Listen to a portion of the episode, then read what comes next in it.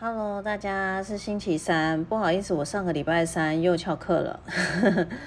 哦，为什么翘课？我真的忘了。我觉得我现在每天的生活就是呈现一个，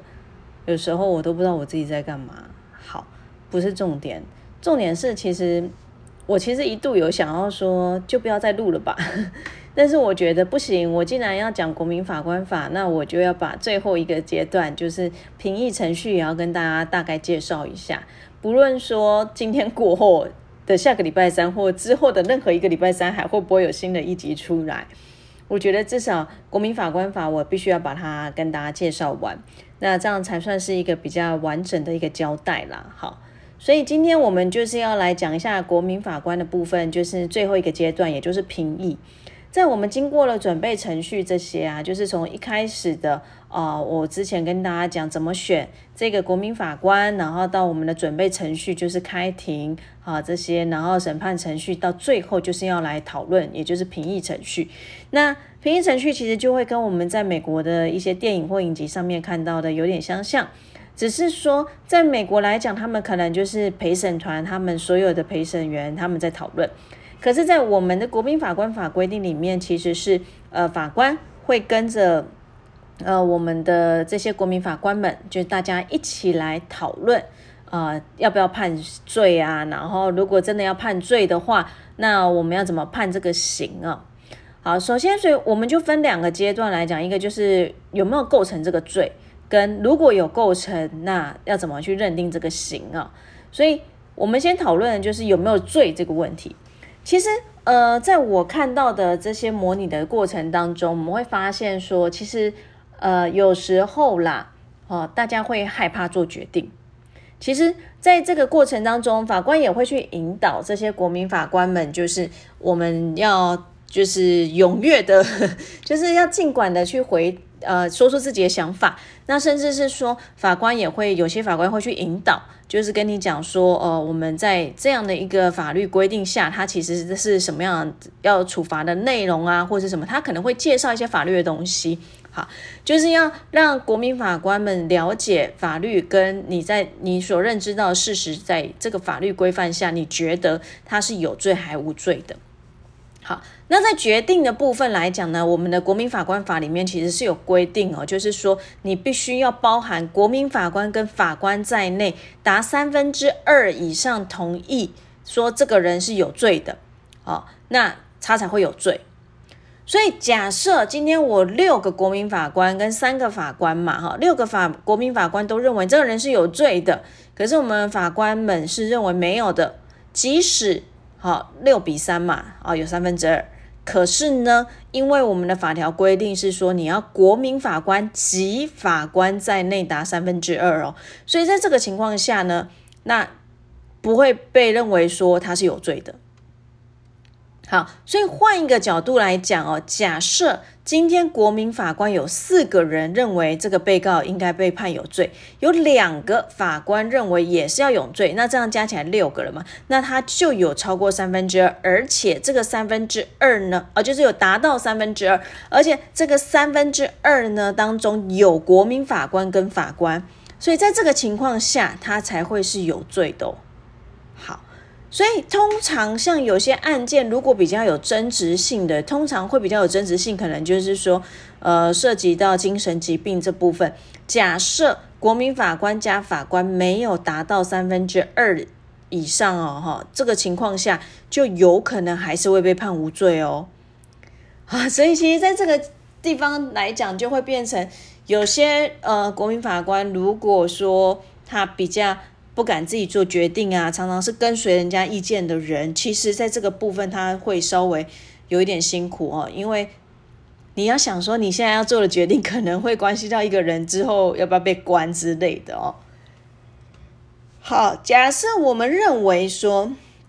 啊，他真的啊，应该要被判罪的时候呢，接下来我们就会进入到一个，就是那他的刑度呢，要讨论他的刑嘛。当然，我们呃过去刑法里面讨论到的五十七条、五十九条这些哈，特殊的一些原因，就是呃，可能说我们会，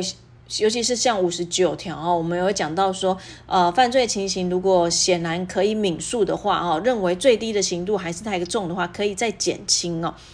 那通常来讲，五十七条其实就是一个我自己会觉得比较像是一个训示规定，因为他就会说，你们在论断这个人的刑度的时候，你要考量这些东西哦。当然，就可能包含犯罪态、犯后态度啊，啊，他的一些行为啊等等的哦。好。这些东西其实，呃，原则上法官也都是会做一个引导的动作，会跟你们讲法条规定是什么。所以其实我觉得在整个过程当中，法律的部分是不用太担心了。好，那所以我们回到我刚刚讲了说，那既然法官都会去帮忙做一些引导的动作这些的时候呢，那我们在到底这个刑要怎么判断的时候呢，它一样啊，在我们的国民法官法的规定里面来讲是说要。达到哦，就是说国民法官跟法官双方意见呢，要达到三分之二以上，其实就跟刚刚的票选表决是一样的。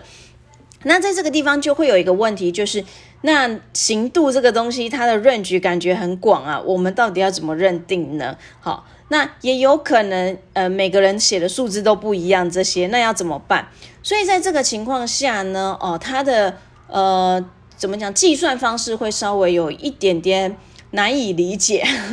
也不是说难以理解。其实，当大家把我们预计希望的那个刑度，把它像是写下来的时候，其实你就会觉得好像又没有那么难懂哦。假设我们每一个人的刑度都写的不一样哦，我们从最重的开始看。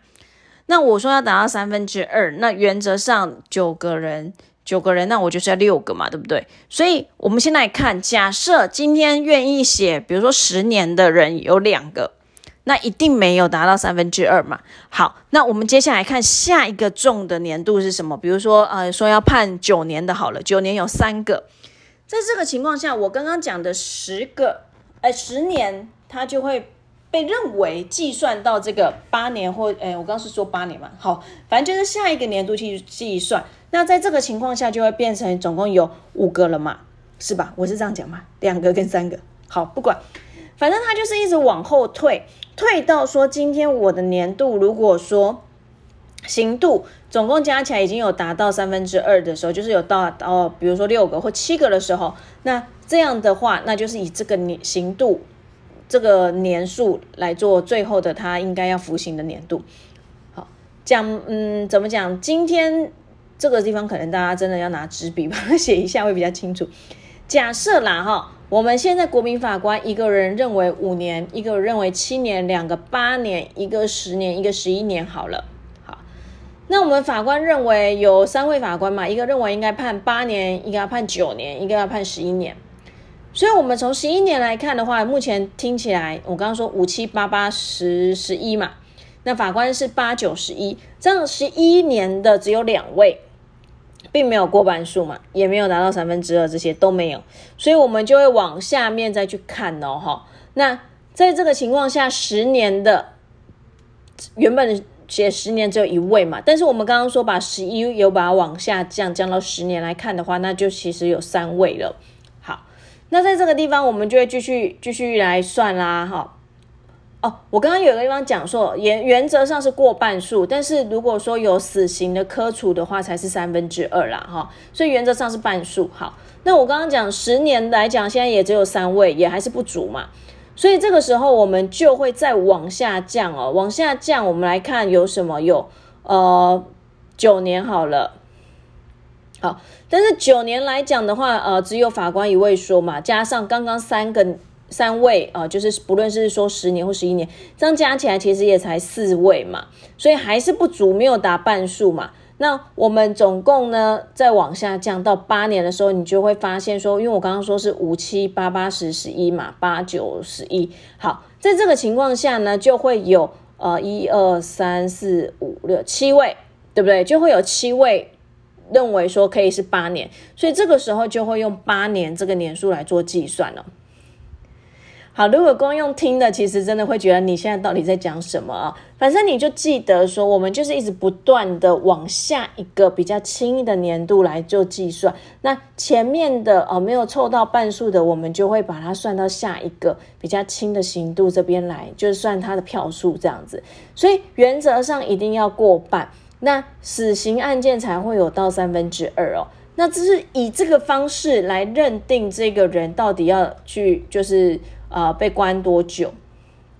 好，那再来，当然就是我们刚刚讲到了，可能当然还是会考虑到他的一些特殊情形哦，有没有可以再减刑啊之类的，然后再来认定说，呃，他最终的其实他的执行刑应该是多少这样子哦。其实他就是不断的要讨论，然后要做表决的动作这样子。嗯，我个人是觉得其实这个